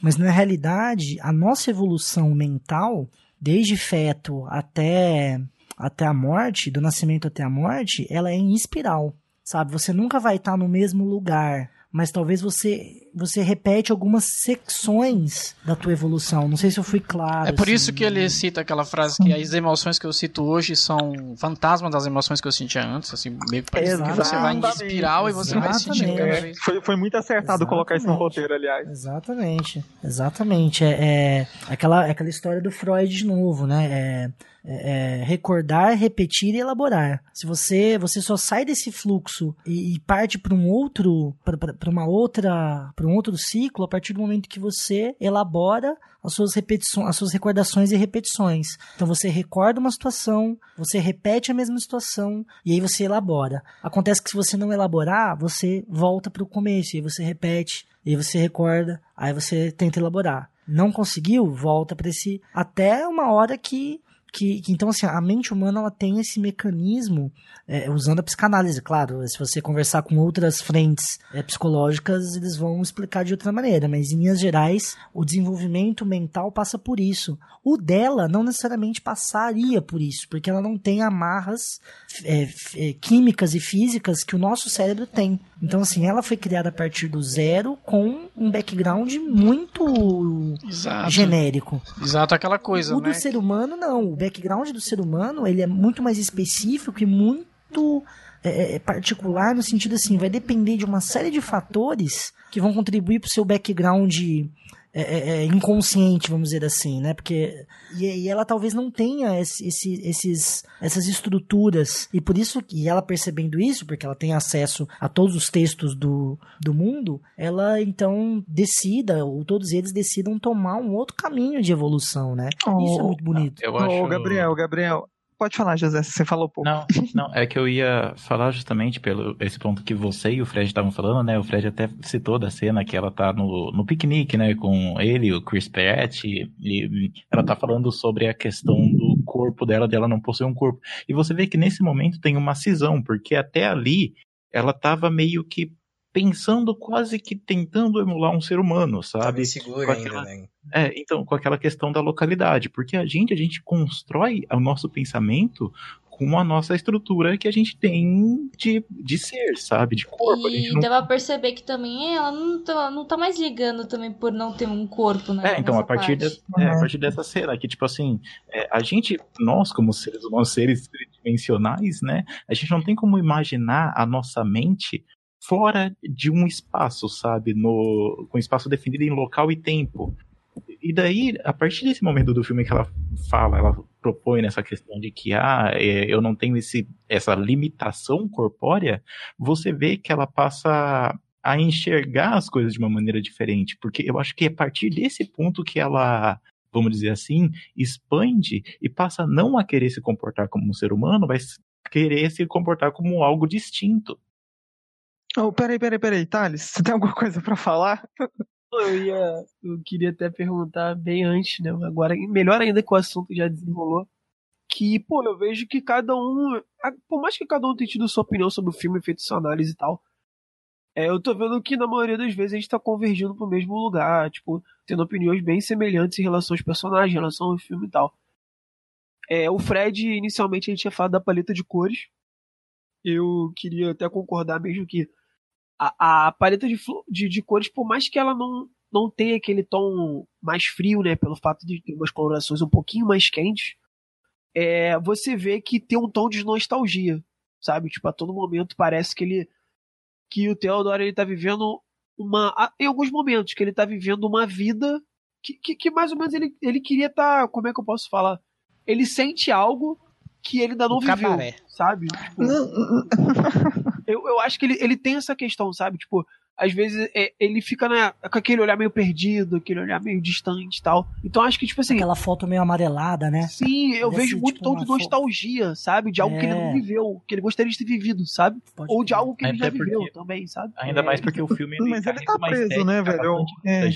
né? É, o, então, não, não, igual o Fred, igual o Fred, igual o Fred tinha analisado mais cedo. O, tem, e o, o, Guilherme também falou muito acertado uh, sobre os cenários e o figurino. Cara, você vê que, tipo, o José também falou, quer dizer, uh, que o figurino ele libera o hipster e ao mesmo tempo é anos 70, e você vê pela paleta de cores que não são cores muito quentes, tipo assim, é um vermelho, mas é um vermelho meio pálido às vezes. Um ou então quando, só quando são é, tom pastéis, assim. É, bem, bem pastel mesmo. Quase tudo lá é bem pastel, então você vê que é, não é só nostálgico, é, você vê que o filme é um grande ciclo do Theodore e a, a própria Samantha tentando quebrar esse ciclo, só que como ela evoluiu, ela, beleza, você fica aí na nostalgia que você pode ter vivido ou não, enquanto eu tô vazando com a galera. E outra coisa, tipo, complementando ainda, é, eu sei que cada um chega numa conclusão, acho que cada um tem sua opinião e tal, e vem muito dessa questão pessoal para você analisar certos, certos aspectos do filme. Mas assim, vocês quando chegaram nessas conclusões, assim, vocês conseguiram de primeira já assistir tudo que tava acontecendo, de primeiro vocês, caramba, é, tá acontecendo isso, o Theodore desse jeito, a personalidade dele, o, o elenco de apoio e tal, o cenário desse jeito. Inicialmente vocês já conseguiram ter essa abordagem, ou vocês precisaram reassistir o filme mais uma vez. A pergunta? Não, eu queria saber, tipo assim, que cada um teve uma opinião. Cada um fez análise ah, tá. do filme e tal. A gente tá justamente comentando sobre isso. E minha pergunta. Então, eu inicialmente eu analiso sempre o personagem e, a, e, o desenvolvimento do personagem. E eu tenho que assistir mais vezes para poder pegar outros elementos. Eu não consigo pegar tudo de uma vez, não, porque aí é bem complicado. É, mesmo, é, é, e é difícil, Cara, sabe? eu assisti uma vez só. Pra isso, sabe? E só pra complementar, só que é, eu queria saber a opinião de vocês. Vocês procuraram críticas, sabe? Tipo, eu vou dar um exemplo meu. Quando eu assisti pela primeira vez The Arrival, a cheirada, eu tive que assistir mais uma vez, que eu assisti no cinema e assisti em casa. Outra vez em Adams, em outro papel excelente. Em outro papel excelente, é claro que eu aproveitei o gancho. Então, é. saber a opinião de vocês, sabe? Qual foi a experiência de vocês? Não, minha opinião, a, a minha experiência Aliás, do filme, é um tipo assim, que eu, merece um cast aí. Sim, sim. Bastante. É, porque fala de estrutura de linguagem total. O Gabriel vai pirar nesse. Lacan vai ser citado até a morte. Aí o, o Pra mim, a experiência, assim, teve muita gente que chorou, mas o filme me passou aquela sensação, como eu mesmo falei antes, de não só de, de reconstrução e recomeço, mas de, tipo, como lidar com certas situações dentro de um, um universo que vai ter várias coisas acontecendo ao mesmo tempo. Uh, vai ter uma inteligência, uh, vai, vai ter inteligências artificiais uh, com, é, evoluindo, você vai ter que ter sua própria evolução, você vai passar por situações mais difíceis, na, tanto na sua vida, que às vezes vão terminar de uma forma drástica ou não. Então, é um filme que trata tanto a, a, as relações, seja elas quais forem, que me deixa um pouco, uh, não emocionado, mas me deixa com aquele pensamento de, tipo, para onde eu estou levando a minha vida e como eu estou construindo e queimando pontes na minha vida, entendeu? E, e... tipo assim, pra, é. pode, pode, ah, você quer falar? Não, não, para responder aquela sua pergunta de, tipo assim, de se mudou alguma coisa do, quando viu o filme a uma vez, eu mesmo acho que vi o filme duas ou três vezes, e da primeira vez que eu assisti, acho que como que o, tem aquele lance, né, de, o, do filme seguir o protagonista, da primeira vez que eu assisti, eu acho que eu fui muito levado a ter mais empatia justamente com o Theodore. E, tipo assim, levar ele como o mocinho da história, sabe? Falar, não, as pessoas estão sendo injustas com ele, sabe? Depois que eu assisti pela segunda vez o filme, foi que, tipo assim, é que dá real, que me deu realmente a dimensão das, das outras pessoas que estão ali, sabe, ao redor. Eu, eu tive essa impressão no início do filme, mas aí quando ele teve o diálogo com a com a ex-esposa dele, eu acho que daí quebrou um pouco essa minha imagem de, de que ele é tadinho e tal. É que no início ele é sofrente até não poder mais, né? Mas aí quando ele teve aquele diálogo com a ex-esposa, Aí que eu vi que é, é, é, não é unilateral essa visão, né? Ou pelo menos a gente não deve ter essa visão unilateral só dele, né? Mas não é algo simples de pegar de primeira, não. Vocês falaram um pouco sobre ele ser um pouco, um pouco opressor, um pouco dominador demais, não conseguir que as coisas. não conseguir lidar com as coisas quando saem do controle dele. Eu não percebi isso porque eu assisti uma vez só. Talvez se eu ver de novo o filme, eu talvez perceba esses detalhes além, sabe? Cara, eu acho Gui, que com o passar falar, do tempo, ela foi cansando desse tipo de coisa, tanto é que quando ele tenta se brincar com ela, e, e ela não quer, vai se afastando, se afastando, se afastando, tanto é que dá pra perceber que na hora da separação que ela gostava realmente dele, só que ela tava, tipo, no nível de saco cheio. Sim, sim. Os dois sofreram com o término, né? Não só ele, né? ele não foi o, o, tadinho da história. Ela também sofreu muito de ter, ter, ter que terminar, mas acabou tomando oh, atitude Gui, porque né, Gui, sabe, Gui, isso fica muito. Pode falar. Rapidão. Vai, vai, vai. É que assim, essa, essa cena dela, da, da, da ex-esposa ex dele, é tão bem construído esse momento, cara. É tipo, é quase uma piada, assim. Tipo, ele constrói toda uma. uma um clima, né? Um clima. Uhum. Você fala assim, puta, ele vai encontrar a mulher, velho. E a mulher deve estar tá cagando pra ele. E aí, mano, ele chega lá com um mindset completamente diferente do dela. É, ela é completamente acolhedora. Ela, ela, você até vê que ela não queria assinar o papel, sabe? Ela, ela tinha esperanças de voltar um com de, ele. de mudança dele, né, não, cara? Você acha quando... que ela que vai chegar é... esculachando. Fala, agora precisa botar essa mulher no lugar dela. Aí é... você olha, eita, não, mas peraí, não é bem assim, né? É, ela ela não é assim, tão monstro mas... como ele construiu pra gente. Exatamente, exatamente. Mas porque, porque você vê as, as, as memórias dele e tudo mais, você fala assim, caralho, ela simplesmente meteu o pé no cara e saiu fora. Ah, né? Que filha da puta. E aí ele chega e ela é toda acolhedora, e ela hesita em assinar, e você vê que ela não seguiu adiante ainda, que ela tá com aquilo ainda. Ela, ela até pergunta pra ele, fala, tipo assim, você tá saindo com outras pessoas e tal, e de uma forma meio que você vê Cara, que, tipo, com medo da também, resposta. E também é quando ele fala que tava com a Samantha, ela, ela meio que esculacha, né? Aí ela fica, não, você tá não, saindo não, com seu não, iPhone? Não, que não, não, mais ou menos. Tipo assim, de primeira, de primeira ela, como ele fala, ó, tô saindo sim com a pessoa. Aí você vê na expressão do olhar dela, tipo assim, nossa, que legal, ele conseguiu seguir em frente e tal. Tipo, eu, em, em, poucos segundos, se você vê no olhar dela que é tipo assim, velho, eu também tenho que seguir em frente, blá blá blá. Aí, mas na hora que ele manda, quando que ele manda, estou saindo com o meu sistema operacional, cara, cara você não ela fica, vou, ela muda toda, totalmente o semblante. É, Ainda bem que foi a Rooney Mara escolhida pra esse papel, cara, porque ela, ela tem esse potencial de passar dor e passar, tipo, vários sentimentos num olhar só, que você fala assim, cara, só no olhar, mulher, só no semblante. Eu acho até que a gente só no tem que chamar ela pra podcast, hein, coisa. Ela se sentiu ofendida, né? Claramente ela se sentiu ofendida. Cara, você me trocou, você me trocou pelo, pelo Candy Crush, não então, acredito. tal qual a Amy ficou ofendida que o cara largou ela pra ser budista, né, também, que ela falou, cara, sim, eu sou sim. tão merda Não, mas, assim. mas olha, oh, oh, não, não, não, não, mas, mas aí, aí eu você, acho você que é vê que ela tem uma maturidade. Isso expõe, isso Cara, expõe não, não, como relações são... Grande. Não, não venha falar mal isso é, da Fred, isso é a mesma coisa que você falar que Gush Story é um filme de espiritismo, porra. É. Então, é... A gente pular o corguinho, cara. O do relacionamento da, da Amy, a impressão que eu tinha, ela gostava do cara, só que estava só naquela parte tóxica do, do relacionamento. E tanto é que quando ambos terminam, ela fica bastante mal e tal.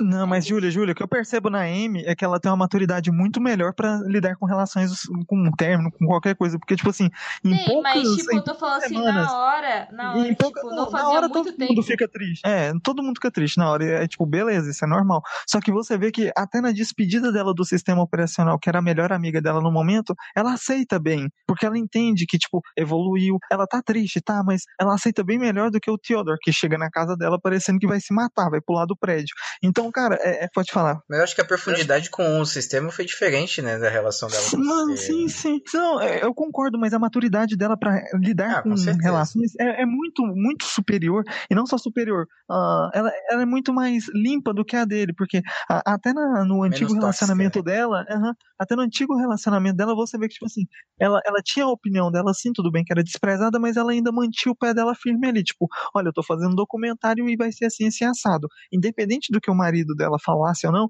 ela ia continuar seguindo o planinho dela, ela ia continuar tendo a opinião dela.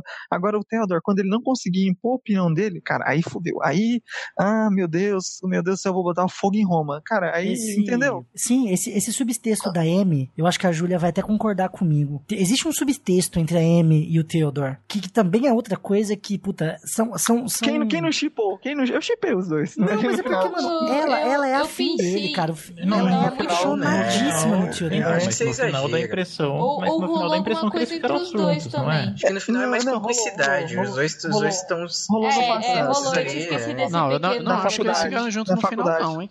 Não, pra mim eles só foi uma relação, tipo assim, de conforto de pessoas que E- perderam eles é, alguma eles é coisa. aquela coisa, nós estamos juntos e solitários, é aquela... Exato, Sim, eles se sim. entendem. Não, ah, mas é a mais ou impressão que tinha Não, não, não, realmente mas- que ela mas gostava antes- dele, mano. É, é, tipo, Sim, no- o subtexto acho. que o Gabriel tá colocando é que naquele meio tempo que, os, que tipo assim, que, que os dois estão juntos ali, depois do término dela, mostra nitidamente que, tipo assim, cara, me dá uma olhada, por favor, dá uma olhada diferente Não, mas, pra mas mim também. antes Tipo, também, o famoso Felipe, me antes. pega.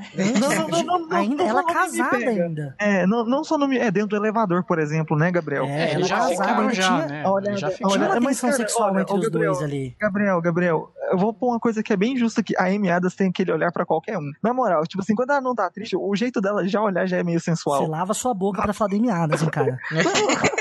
Eu defendo ela pra caramba, pô. Ama a Amy Adams. Só acho que ela. Só acho que o Superman ferrou Só- com a carreira dela, mas isso é outro assunto. Ela não Agora, pode ó, olhar assim pra todos os caras? É isso que É, tá ué, é dizendo? isso que você tá falando, Gabriel? Tá dizendo então Exatamente que... isso. Tem os caras. Exatamente isso que eu quero dizer. O olhar dela é especial. É, é especial pra ele. É, é, tipo, dentro do elevador eu também notei isso. Tipo, se ela mesmo casada, ela tem um olhar tão afetivo é, pra o, ele. O olhar dela é afetivo e tal, mas não acho que é romântico. Eu acho que aí deu, é, é um exagero. É só uma porque... rasgada? É só uma rasgada? É só...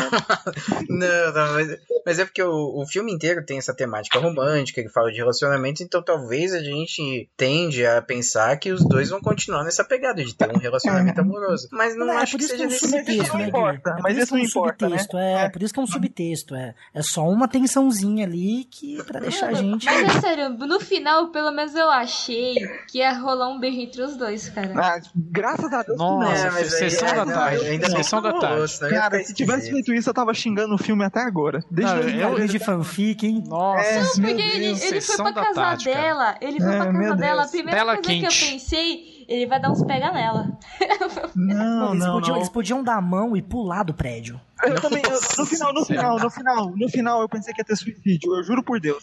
Eu, tipo Não, a assim, gente ter terminou, terminou bem do jeito que terminou, calma. Não, terminou Não precisa se perfeito, jogar, não precisa ser os perfeito. dois extremos, É. pelo amor de Deus.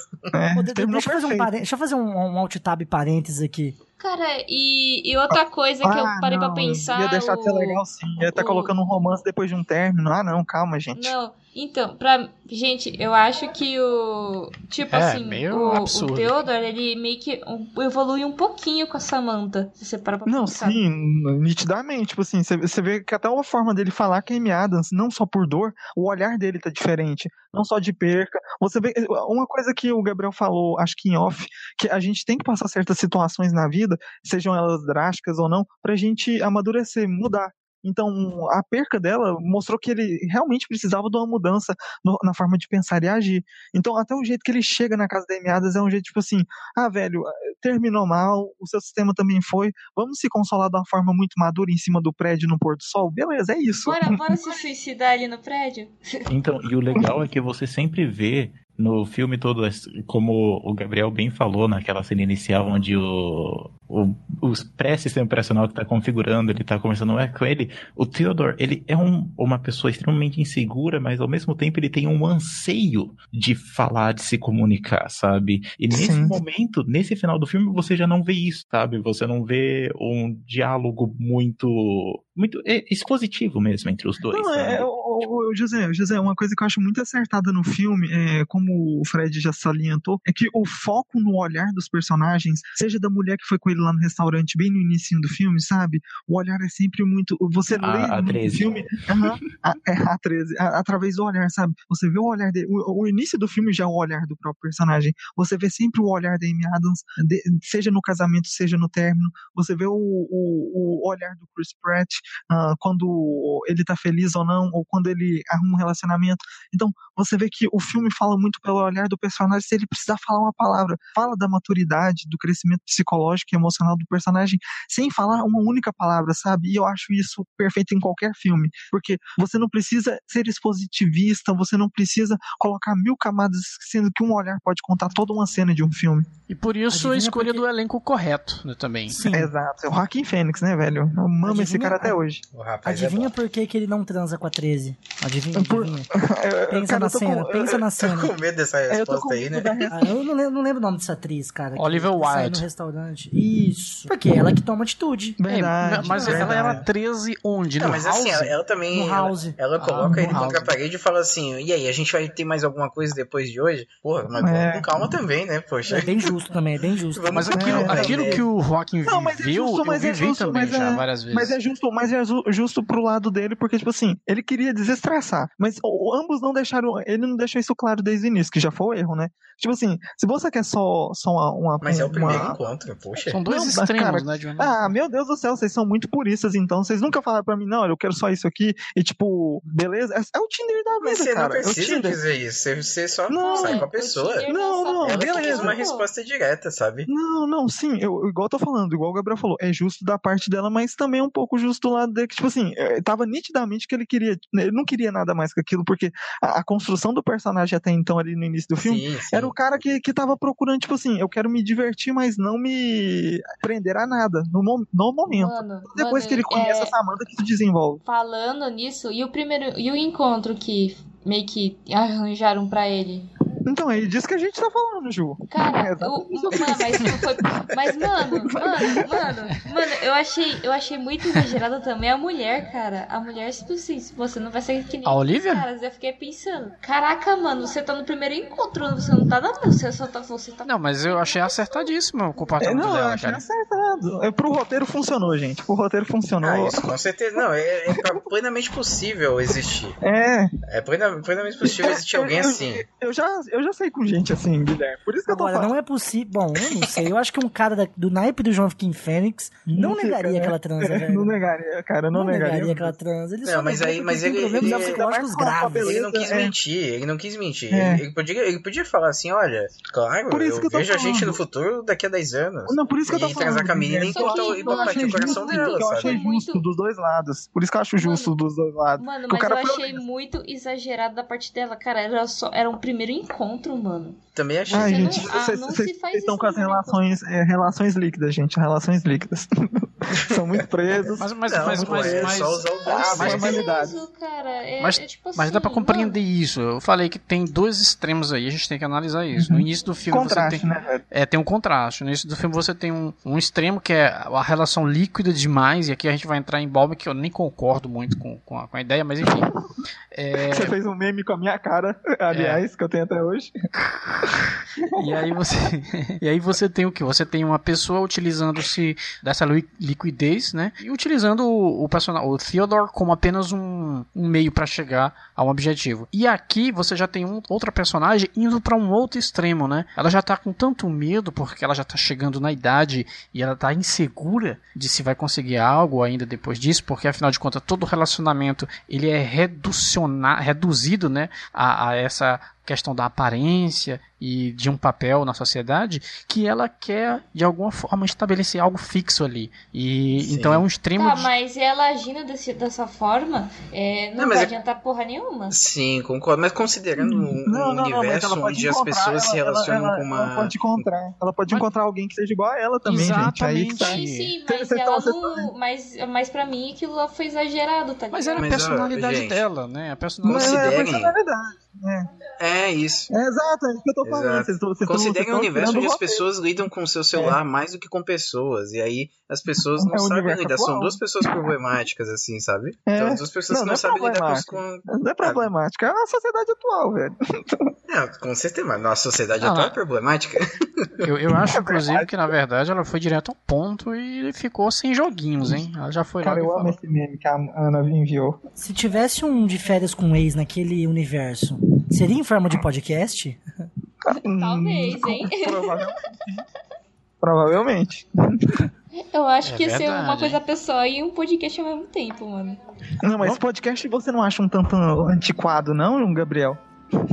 Olha, eu acho que realmente é uma mídia pra velhos, viu, mano? Ah, mídia- Porra, Fred. Ai, cara, Cara, é que mídia- raiva é uma- disso até hoje. é uma mídia é uma mídia muito antiquada viu Felipe podcast viu? Sim, sim. Oh, e outra, e outra, Gabriel. Eu acho que a gente falando esse tanto de coisa que a gente tá construindo opinião nenhuma. Eu acho isso muito errado. é verdade Minha opinião é que ela exagerou. Pronto. Tem que dar uma, uma opinião final aí. Tem que formar. É, tem, tem que ser finalização. Se não tiver finalização, não presta. Que horror.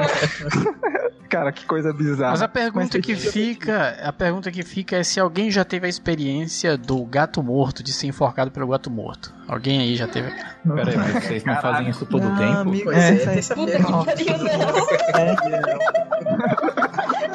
muito bem, tá muito bem. Hoje é quinta-feira, o Carlos tá contratando ainda. Mano, toca a música da Praça Nossa de fundo, velho.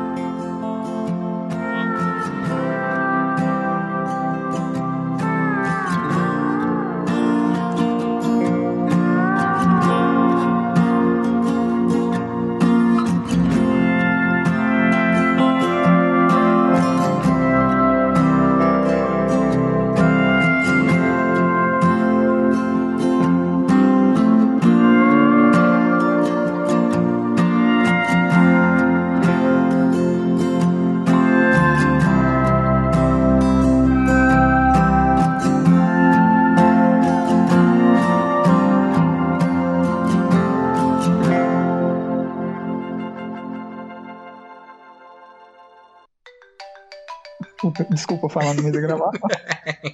Essa foto é do Felipe mais novo? Vamos, vamos, vamos encerrar e aí a gente vai precisar agora só de uma piada. Alguém que soltar uma piada aí já tá valendo. Meu Deus do céu. hum, caralho. Caralho, Deus é top. Eita, olha, já começou no clima do filme mesmo, né? Que falar faz um tempinho, vocês não estão deixando. É, Júlia, é porque fala, a gente termina é... um arco e aí tu fala, vou falar agora, aí tu fala, entendeu? Vai lá. É, mas aí até quando vai ficar nesse arco? Porque eu tenho certeza. Aí na hora que o Lambi e os Labs tiraram a foto, aí sai essa merda aí. Fred, eu acho que ninguém ouviu, velho. Desculpa, cortou pra caralho. Cortou pra mim também. Eu pensei que era minha internet tava falhando, mas cortou muito mesmo.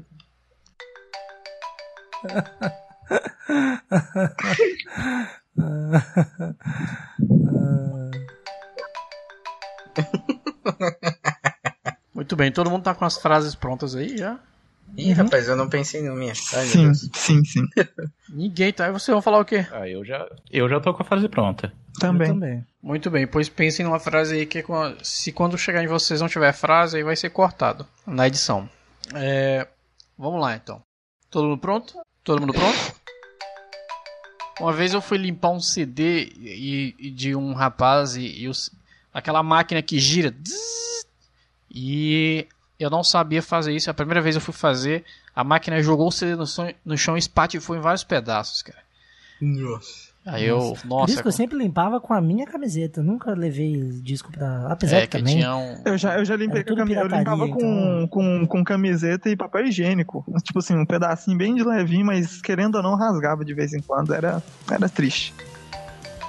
É, muito bem. É, a gente vai agora pra leitura de feedback e logo a gente volta. Cara, você não, você me esqueceu, agora eu tô me sentindo excluído. Oh, é verdade, eu esqueci. Nossa, velho. Já começa com Felipe, eu não deixava, velho. Eu sequestrava esse cast aqui. É muito boa, mano.